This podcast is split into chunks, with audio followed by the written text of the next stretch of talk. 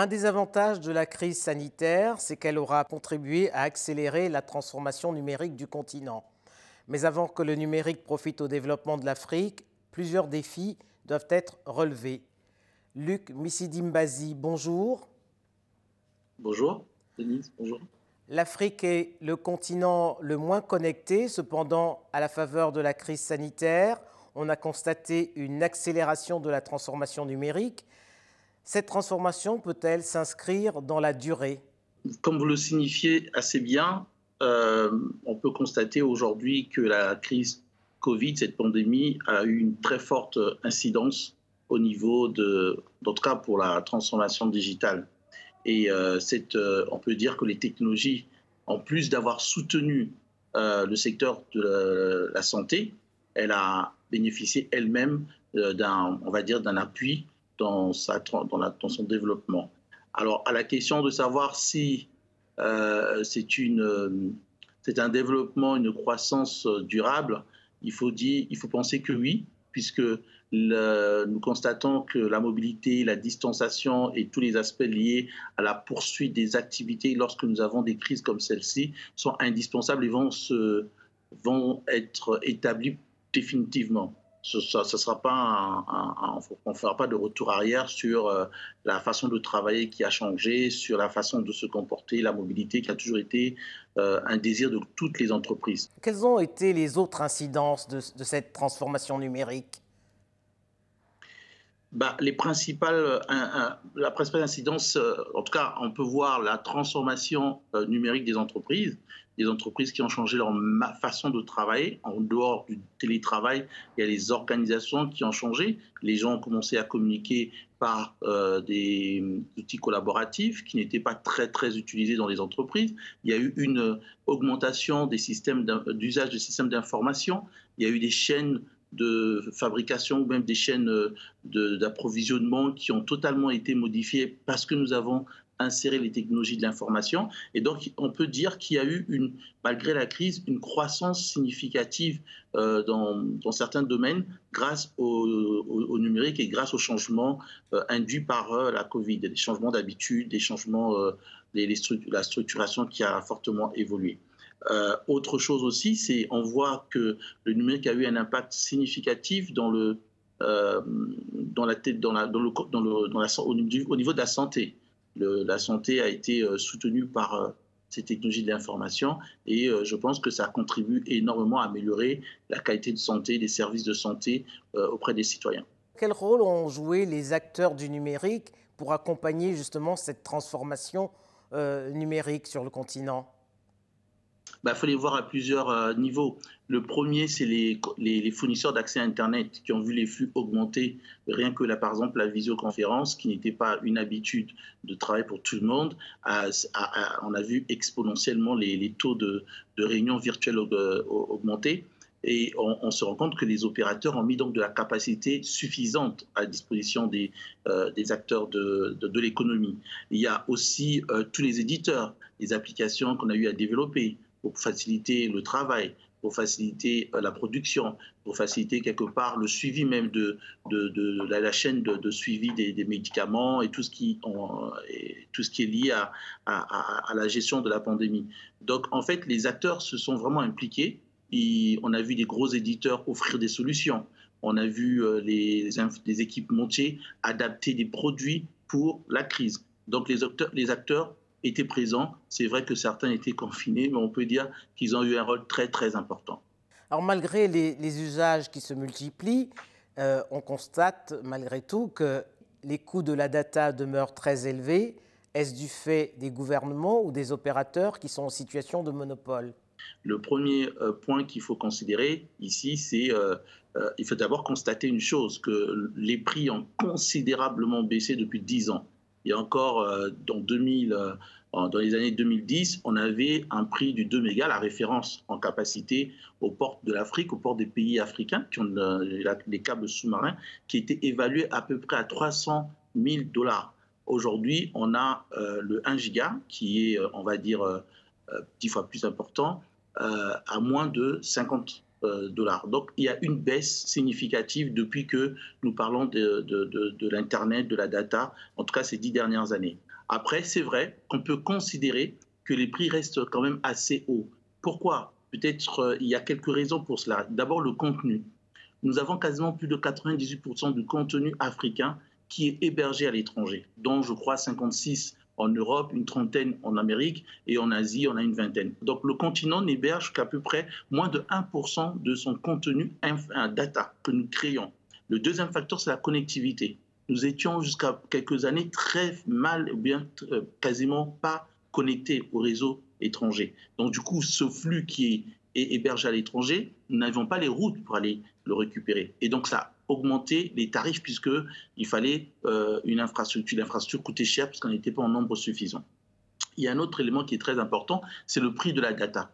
Comme nous ne produisons pas la data, nous l'achetons auprès de ceux qui la créent ou bien de ceux qui stockent notre propre data, ben, ils nous font des prix qui sont euh, asymétriques. Nous ne les achetons pas au même prix que ceux euh, qui ont des grands marchés ou ceux qui créent cette data.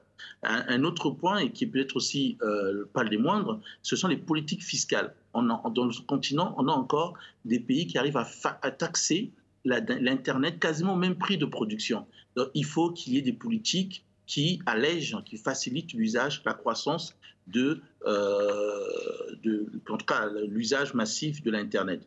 D'ici 2030, les prix vont considérablement baisser puisqu'il y a des initiatives d'augmenter l'infrastructure et apporter des solutions à tout ce qui aujourd'hui semble être un frein à, l'usage de l'Internet à prix normal.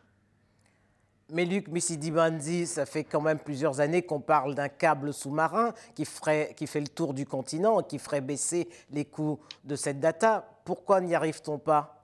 On y arrive, mais on y arrive, un câble sous-marin, en moyenne, c'est un projet de 5-6 ans.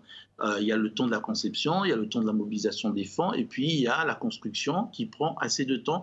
Il y a une grosse partie de maintenance, de, de tests, qu'on appelle des bêta-tests, et puis il y a des politiques environnementales qui rentrent en ligne de compte.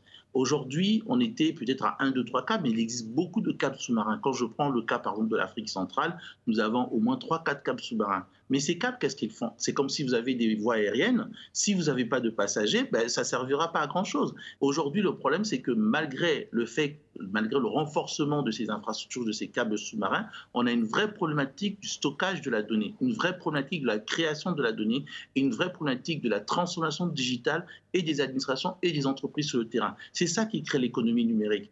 Et comment vous expliquez la, différence qu'il y a entre le développement euh, et la transformation numérique en Afrique de l'Ouest et celle qui existe en, Afrique centrale?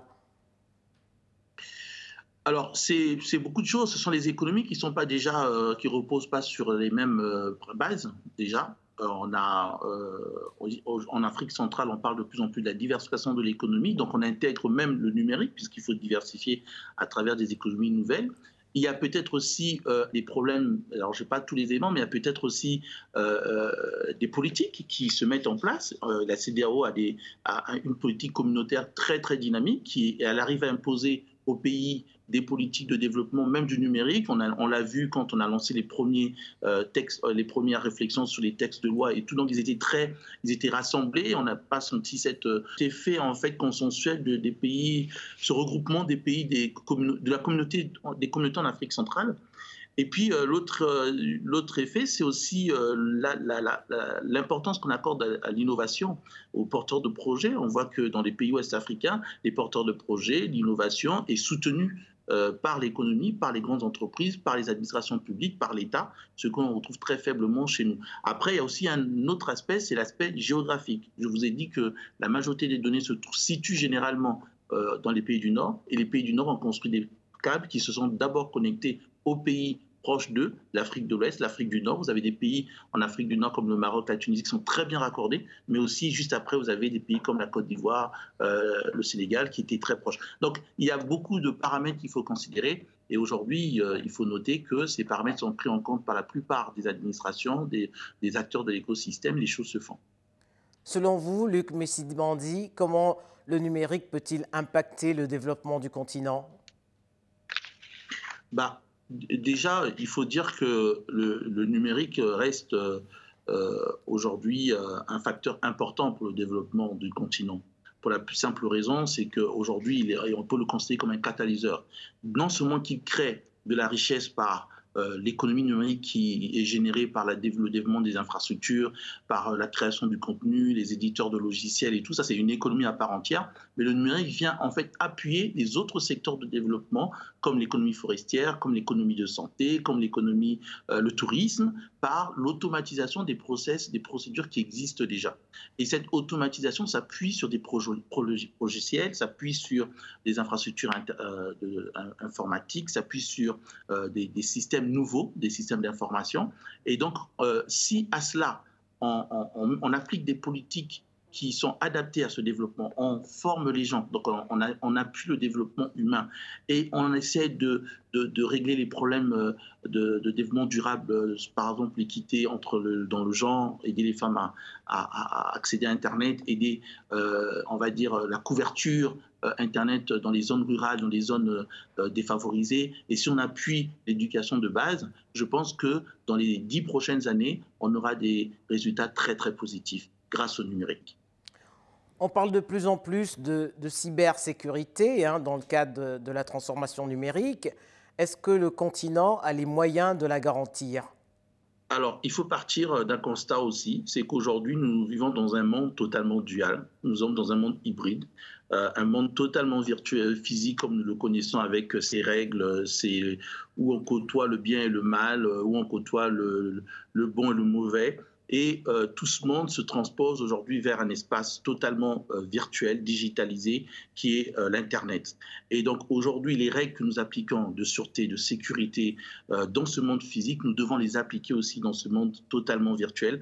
Et donc les pays se donnent Déjà, on a commencé par des règles, le cas du Congo, où on a eu à adopter des règles pour la cybersécurité, les droits, euh, les données à caractère personnel, toutes ces règles qui sont édictées aussi par des communautés, l'Union africaine, par euh, les communautés d'experts, l'Union, euh, l'ICANN, l'Union internationale des télécommunications, sont appliquées dans nos États pour fixer en fait les, règles de, vie dans cet environnement totalement virtuel. Et donc les pays africains, les organisations qui sont là ont l'obligation de se sécuriser aussi au niveau de la sûreté et ça se met en place parce qu'on ne peut plus faire de l'informatique comme on le faisait à 10 ans et on a donc les moyens de pouvoir euh, on a donc les moyens de pouvoir euh, faire face à la cybersécurité qui est aujourd'hui un sujet assez important dans notre écosystème.